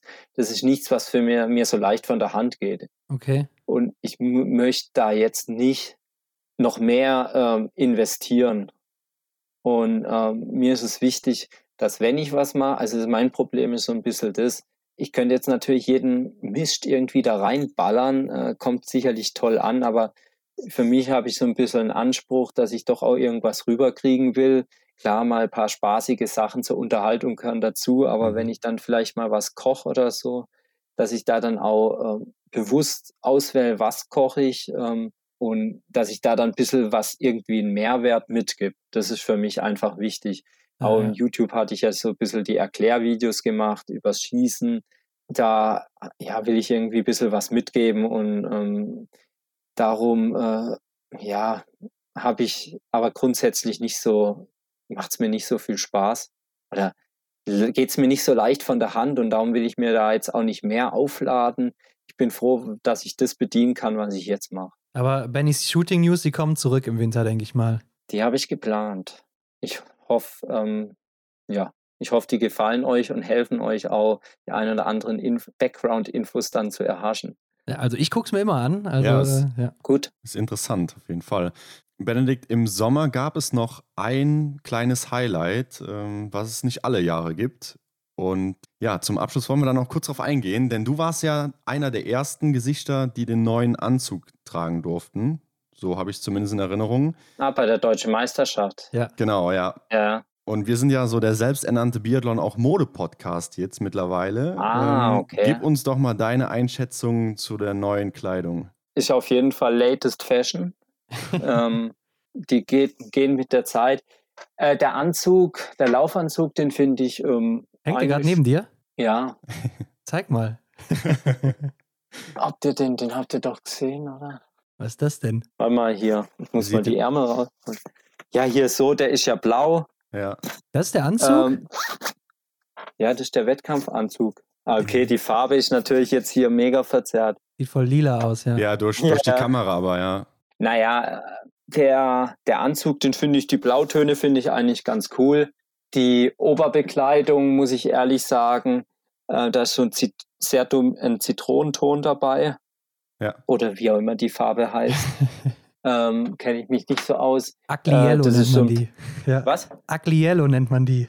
okay. Äh, das ist so ein bisschen äh, äh, gewöhnungsbedürftig. Gefällt mir jetzt persönlich nicht so sehr, aber ja. ähm, jo, äh, ist halt dann auch, ähm, also ich, ich, es repräsentiert gut, dass so den Leistungssport, dass es eine Teameinkleidung ist und ähm, privat würde ich mir das jetzt wahrscheinlich nicht kaufen, mhm. aber das soll es ja auch nicht. Es soll ja auch ein bisschen auffällig sein, es soll ja ein bisschen, ähm, ja, wie gesagt, zeigen, dass man, dass es eine Teamkleidung ist und ähm, ist auf jeden Fall funktionell und es, es erfüllt seinen Zweck. Okay, ja, ich glaube, da schließen sich viele deiner Meinung an, dass die Kleidung nicht so toll ist, aber okay, was soll man machen, ne? Sind ja nur zwei Jahre. Ich habe jetzt nicht gesagt, dass sie nicht so toll ist. Ja. Okay. Also, also der Anzug ist gut. Ich finde es, ja, und es war jetzt die letzten Jahre war öfter so, dass man gesagt hat, oh, was ist denn jetzt das, was ist denn das? Und irgendwann äh, fällt es einem dann doch. Also so ein bisschen eine gewöhnungsbedürftige Sache. Mhm. Die einzigste Sache, wo man jetzt drüber diskutieren könnte, wäre vielleicht, dass man sagt, äh, jetzt sind wir ein deutsches Team und irgendwie an den Kleidungen erkennt man nicht, dass es das deutsche Team ist. Okay. Ja. Also die Franzosen versuchen schon auch immer ihre Farben oder vor allem die Norweger Schweden ihre Farben auch, ja. drin zu haben und so. Und das ist jetzt bei uns nicht so der Fall. Und da finde ich, das finde ich manchmal ein bisschen schade, aber so ist halt. Ja. Ist halt Funktionskleidung, ne? Sie muss funktionieren. Naja. Ja. Ähm, ich glaube, äh, dann sagen wir halt, die gewöhnungsbedürftige Phase, die dauert hier ein bisschen länger diesmal. Aber ähm, Benny, zum Abschluss, kannst du auf jeden Fall noch sagen, wo kann man dir folgen, wo kann man dich finden, auf welchen Kanälen? Du hast ja so einige. Äh, man kann mich überall finden unter Benedikt Doll Biathlon. Genau, okay. egal auf Instagram, auf Facebook oder auch auf YouTube, äh, wobei YouTube jetzt nicht so der aktive Kanal ist. Und ich habe einen Kochblog, Mhm. Ähm, der heißt dolzküche.de. Da sind einige Rezepte drauf. Der ist auch ein bisschen eingeschlafen. Jetzt habe ich mal ein neues Rezept drauf gemacht. Ich habe noch eins in der Pipeline, aber das ist eine Spargelkiste, die ist wahrscheinlich dann eher für März gedacht. Ja, muss im Winter bringen jetzt für die Leute vor Weihnachten, als genau. Weihnachtsgeschenk und, oder so. Und was ganz wichtig ist, wenn man noch ein Weihnachtsgeschenk braucht, ich habe mit meinem Vater zusammen ein Kochbuch geschrieben. Mhm. Das heißt Dolls Schwarzwaldlust und es gibt überall, wo es Bücher gibt. Perfekt. Ja, okay, gut. Benny, dann vielen Dank für deine Zeit. Hat wieder sehr viel Spaß gemacht. Vielen Dank, dass ich dabei sein durfte. Ja, und hoffentlich dann gerne. bis nächstes Jahr zum 15.11. oder was es dann auch immer ist. Genau. Alles klar. Also, Bis Ciao. dann. Ciao. Alles Gute. Ciao. Henrik, ist dir eigentlich was aufgefallen? Ja, hier und da fällt mir schon mal was auf, aber verrat mir, worauf du anspielst. Meine Stimme ist zurück, Hendrik. Meine Güte, das muss dir doch direkt aufgefallen sein. Ja, natürlich, das ist mir direkt aufgefallen. Äh, haben wir gar nicht thematisiert, ne? Also Ron ist zurück, Leute. Ja, ich bin's. Also ich hatte ja die letzten zwei, drei Wochen Vertretung, aber ich bin wieder da, 100 Prozent. Also rechtzeitig zur Saison noch fit geworden. Und nochmal zurück zum Interview. Logischerweise ist der vergangene Winter für Benedikt Doll natürlich nicht zufriedenstellend gewesen. Ganz klar mhm. mit Top 6 als Anspruch und dann Top 14 im Gesamtweltcup, kein Podium, was davor ja doch drei, vier Mal, glaube ich, passiert ist in der Saison. Aber ich muss sagen, es hört sich doch trotzdem ganz zuversichtlich für die neue Saison an, auch wenn er sagt, dass er circa drei Jahre an Erfahrung gesammelt hat im letzten Winter. Ja, muss er mir mal verraten ähm, im nächsten Gespräch, wie man das denn noch genau anstellt, dass man drei Jahre in einem Jahr einholen kann. Aber ja klar, es wird ja auch so sein letztes großes olympisches Ereignis werden. Ich denke, da braucht man kein Blatt vor den Mund zu nehmen. Klar, er hat uns ja jetzt auch schon zweimal angedeutet, dass nächstes Jahr auf jeden Fall noch mitgenommen wird, aber ob dann schon Schluss ist, glaube ich eigentlich nicht, aber werden wir ja dann sehen. Ja, und wie immer zurückhaltend, äh, was den deutschen Kader betrifft. Ja, da sind ja scheinbar alle gut. Oder alle sind auf seinem Level, alle sind vielleicht auch einen Ticken besser. Er wollte da nicht so mit der Sprache rausrücken. Aber lass uns doch mal vielleicht das Ganze beleuchten und etwas Licht ins Dunkle bringen. Ja, also mit so ein paar Google-Skills konnte man das eine oder andere ja schon rausfinden. Dann gab es noch eine Athletin, die hatte sich da mal bei Instagram kurz schon ein bisschen zu früh gemeldet, beziehungsweise den beiden Athletinnen, die da mitfliegen nach Östersund, ja. gratuliert. Was aber dann ganz schnell wieder geändert wurde. Aber wir haben unsere Augen ja überall, Hendrik. Ja, manche Zeitungen schreiben schon drüber. Der DSV selber hat es noch nicht nach außen getragen. Wird noch was geheim gehalten? Ich frage mich für wen. Ja, wenn man sich da anguckt, andere Nationen, die hauen es einfach so raus. Der DSV wartet immer gerne, aber trotzdem hat es irgendwie immer die ein oder andere Tageszeitung, lokale Zeitung schon vorläufig online stehen. Da fragt man sich auch, warum wartet man dann überhaupt so lange? Ja. Aber gut, Hendrik, wer ist denn jetzt dabei bei den Damen fürs erste Trimester? Die sind ja safe gesetzt. Sollte da niemand krank werden? Genau, also wir haben ja schon lange auch vermutet, beziehungsweise es ist ja klar, dass Franziska Preuß, Denise Herrmann, Janina Hettich und auch Vanessa Hinz gesetzt sind. Und die Wildcard aus dem EBU Cup von letztem Jahr durch den Sieg hat ja auch Vanessa Vogt. Und Anna Weidel und Juliane Frühwirth haben das Ticket für Östersund. Ja, waren die beiden Besten hier an den beiden Wettkampftagen, wobei man sagen muss, Denise Herrmann war nicht dabei, Franzi Preuß war nur an einem Tag dabei. Ja. Und äh, haben sich hier durchgesetzt gegen die Konkurrenz, die ja doch sehr zahlreich war, muss man auch dazu sagen. Waren ja wirklich viele Damen am Start, die da hätten reinrücken können. Ne? Marion Wiesensater ja. war ja auch noch im A-Kader unterwegs, genauso wie Caroline Horschler mit ihrem Comeback. Beide erstmal im IBU-Cup dann unterwegs. Mhm. Und ja, Juliane Frühwirt habe ich so nicht mit gerechnet, aber ist auch cool für das deutsche Team, so ein junges Gesicht dann mal wieder im Weltcup zu sehen. War ja auch schon in Östersund dabei, aber äh, jetzt kriegt sie nochmal die Chance, nachdem sie sich auch im Sommer nochmal vorbereiten konnte. Mal gucken, was sie da für einen Sprung mhm. machen konnte. Bin ich wirklich gespannt. Ja, sie bringt da wahrscheinlich neuen Wind rein und versucht, die erfahrenen Damen eben zu fordern.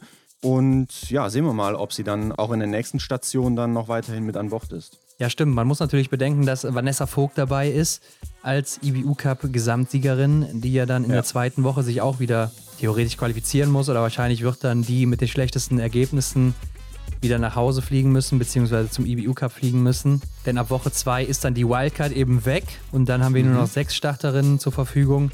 Jetzt aktuell sind es ja dann eben sieben. Und damit geht es ja dann unter anderem auch für Maren Hammerschmidt oder Franziska Hildebrand in den IBU Cup. Und ich kann mir nicht vorstellen, dass das Ziel von denen ist, da zu bleiben. Ja klar, Maren Hammerschmidt lässt sich das wahrscheinlich nicht äh, gern gefallen, dass sie jetzt dann in den EBU Cup wahrscheinlich muss und äh, möchte natürlich so schnell es geht wieder in den Weltcup dazustoßen. Schauen wir mal, ob sie dann ihre Leistung wieder so aufbauen kann, dass sie eben unter den Mädels mitlaufen kann. Er hatte ja auch ein bisschen Pech mit Verletzungen und so weiter. Ganz genau. Also war nicht ganz ihre Vorbereitung, muss man sagen. Was mich aber wieder so ein bisschen erschreckt hat, Franziska Preuß war an ihrem Tag, am zweiten Tag war sie ja dabei mhm. und hatte auch das Rennen gewonnen. Und läuferisch hat sie dem Feld da schon ordentlich was mitgegeben, muss man sagen. Da brauchst du ja nur in die alte Gesamtwertung des Weltcups zu schauen. Da war sie auch die beste Deutsche. Ja, von daher. Ja, aber es ist halt erschreckend, dass die Lücke immer noch so groß ist, läuferisch zu ihr. Denn äh, eine Tyrell Eckhoff oder Martha Olsby-Reuseland, ja, ist die Frage natürlich, wie Franzi sich entwickelt hat jetzt im Sommer, ob sie vielleicht auch noch mal ein bisschen was draufgepackt hat. Aber ja. die beiden geben den deutschen Starterinnen dann vielleicht noch mal ein bisschen mehr mit, eventuell. Ja. im einen oder anderen Rennen. Ähm, aber nichtsdestotrotz, ich glaube, Franzi ist in richtig guter Form. Die hat ja auch dann am Tag danach in äh, Obertiljan noch ein Testrennen mitgemacht mit den Österreicherinnen und ja. äh, ich glaube, Ginara Alimbekova war auch noch dabei, einige andere, also gute Starterinnen. Und da hat sie auch gewonnen mit 19 Treffern vor Lisa Theresa Hauser, die auch 19 oder 18 Treffer hatte. Ich habe es nicht mehr ganz im Kopf, aber ich glaube, die ist in richtig guter Form. Die, die Zeitabstände, die waren auch richtig gut. Ja, äh, und da hoffe ich natürlich, dass es so weitergeht für Franziska Preuß in der kommenden Woche oder direkt mal zum Start im Einzel und am Sprint direkt mal unter die Top 3 im Weltcup zu rutschen oder vielleicht auch direkt mal ins gelbe Trikot. Ja, das ist auf jeden Fall auch ein Punkt, auf den ich mich besonders freue diese Saison. Wieder jemanden zu sehen, äh, Franziska Preuß, bei der es vielleicht wieder äh, alles zusammenpasst. Also ich könnte es mir gut vorstellen. Ja, glaube ich auf jeden Fall auch. Also hoffen wir, dass sie gesund bleibt mal wieder. Und dann warten wir einfach mal ab, was sie uns da zeigt im Winter. Also ich bin da echt zuversichtlich. Bei den Herren, wer ist da dabei, Hendrik? Ja, vorqualifiziert waren natürlich Benedikt Doll, Erik Lesser, Roman Rees und ja gut, Philipp Navrat hat auch vorzeitig noch die Qualifikation bekommen. Und durchgesetzt haben sich Justus Strelo und Philipp Horn. Ja, wobei man hier sagen muss, das ist jetzt erstmal nur für die erste Woche. In der zweiten Woche wird es dann Johannes Kühn sein, der dabei ist und Philipp Horn oder Justus Strelo, also je nachdem, wer sich da eben in der ersten Woche besser präsentiert. Das heißt, die Ausscheidung ist noch nicht so wirklich safe und dann auch noch ja. nicht ganz klar, wer in Hochfilzen wieder dabei ist. Ja, also hier scheinen die Trainer sich auch wirklich nicht so äh, einig bzw. sicher gewesen zu sein. Ja, wobei man sagen muss, die drei waren auch wirklich eng beieinander, so bei den Quali-Rennen jetzt. Ja. Also da kann ich das schon nachvollziehen. Johannes Donhauser musste ja aussetzen, hat ja gepostet auch, dass er krank war und gar Stimmt, nicht teilnehmen konnte. Story gesehen, ja. ja. Ja, sehr, sehr bitter für ihn. Ne? Gerade wo er so fit war und bei der deutschen Meisterschaft äh, haben wir ihn ja auch zu angesprochen, was, in was für einer Verfassung er da läuferisch war. Tut es mir schon leid für den Johannes, aber ich denke mal, er bekommt nochmal seine Chance. Und ist doch generell auch ein gutes Zeichen, wenn sich jetzt hier drei Leute um den letzten Platz streiten, dann hat man immer eine gute Reserve, oder? Ja, auf jeden Fall. Und ich glaube auch eben Johannes Donhauser, der könnte da auch nochmal nachrücken äh, aus dem IBU Cup, wenn er da mal wieder ja. fit ist, hat gesagt, er ist in guter Form. Also warum sollte es nicht funktionieren? Und äh, Philipp Lipowitz dann auch erstmal in Idre beim IBU Cup am Start. Der startet ja auch schon diese Woche Donnerstag, Hendrik. Mhm. Am 25. schon, also vor dem Weltcup, gibt es da schon die Rennen. Und da ist dann eben auch Johannes Kühn in der ersten Woche dabei, sowie David Zobel und Lukas Fratscher und Danilo Riedmüller, die sich dann auch in Obertiljach ja noch qualifiziert haben dafür. Und in der zweiten Woche in Schuschön wird dann eben Philipp Horn oder Justo Strelo, je nachdem wer dann aus dem Weltcup rausfällt, da im IBU Cup starten. Das heißt, die bekannten Namen haben sich ja schon wieder durchgesetzt. Dann hier Justo Strelo ist so der, also er ist ja auch aus dem A-Kader, hat sich da, also könnte man eigentlich auch dann mit dazu zählen. Ja. Das heißt, der A-Kader hat sich durchgesetzt im Endeffekt. Ja, ich denke auch nicht umsonst waren sie ja vorher in diesen A-Kader eingeteilt. Also die Einteilung vorher macht schon Sinn. Ja, im Grunde, wenn man das jetzt so betrachtet, wer profitiert von dem Rücktritt von Arne Pfeiffer und Simon Schemp? Ja, zuerst natürlich mal Philipp Navrat und dann eben auch Justus Strelo. Ähm, die Frage ist natürlich auch, wie hätte Simon Schemp sich geschlagen? Er hätte sich ja auch qualifizieren müssen. Klar, Arne Pfeiffer wäre safe dabei gewesen, aber ja. äh, Simon Schemp eben nicht. Und da hätte man auch erstmal gucken müssen, wo landet er dann? Äh, Hat es ja davor die Saison auch nicht geschafft. Mhm. Aber gut, damit sind wir jetzt schlauer. Wir wissen, wer in Schweden am Start sein wird. Aber wir haben noch nicht die Frage beantwortet, wer holt sich denn am Ende den Gesamtweltcup? Und das werden wir auch heute nicht mehr tun. Nee, dafür haben wir unsere Sonderfolge vorgesehen. Ne? Unsere Favoritenfolge, unser Blick in die Kristallkugel. Wer wird sie sich am Ende holen?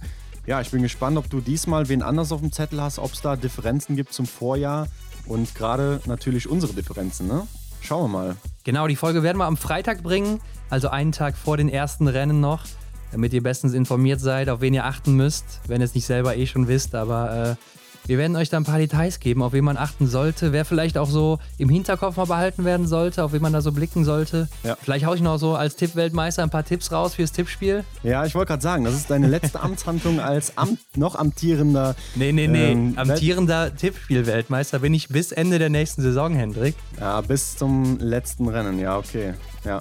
Ja gut, dann ist der Druck auch noch weiterhin auf deinen Schultern. Ich wollte ihn dir jetzt so etwas nehmen, aber gut, du hast recht, bis zum letzten Rennen ja, also hört rein, es lohnt sich. Ja, und wir werden natürlich auch, sobald das Tippspiel eröffnet ist, noch unsere Extra-Runde Gruppen machen. Mhm. Und wir werden auch diese Woche noch die Community Top 5 auslosen, wo ihr sagen könnt, wen ihr denn vorne seht im Weltcup. Und dann werden wir mal gucken, was die Extra-Runde Community sagt. wer sich die Kugel sichert bei Männern und Frauen. Ja, vielleicht hat sich auch die Expertise unserer Community eben verbessert. Und was uns, glaube ich, auch noch interessiert ist, ähm, was sagt ihr denn zum deutschen Kader? Hättet ihr vielleicht wen anders mitgenommen? Wie seht ihr die Entscheidung? Schreibt das mal unter das aktuelle Folgenbild und äh, dann schauen wir uns das mal an. Und wie immer nicht vergessen, abonnieren bei Spotify oder wo auch immer ihr das hört. Bewertet uns natürlich auch bei iTunes oder wo auch immer ihr das machen könnt. Teilt es überall und mit jedem. Und wir sind am Freitag wieder zurück. Also Henrik, wir sehen uns schon früher als in der nächsten Woche. Bis dann. Bis dann.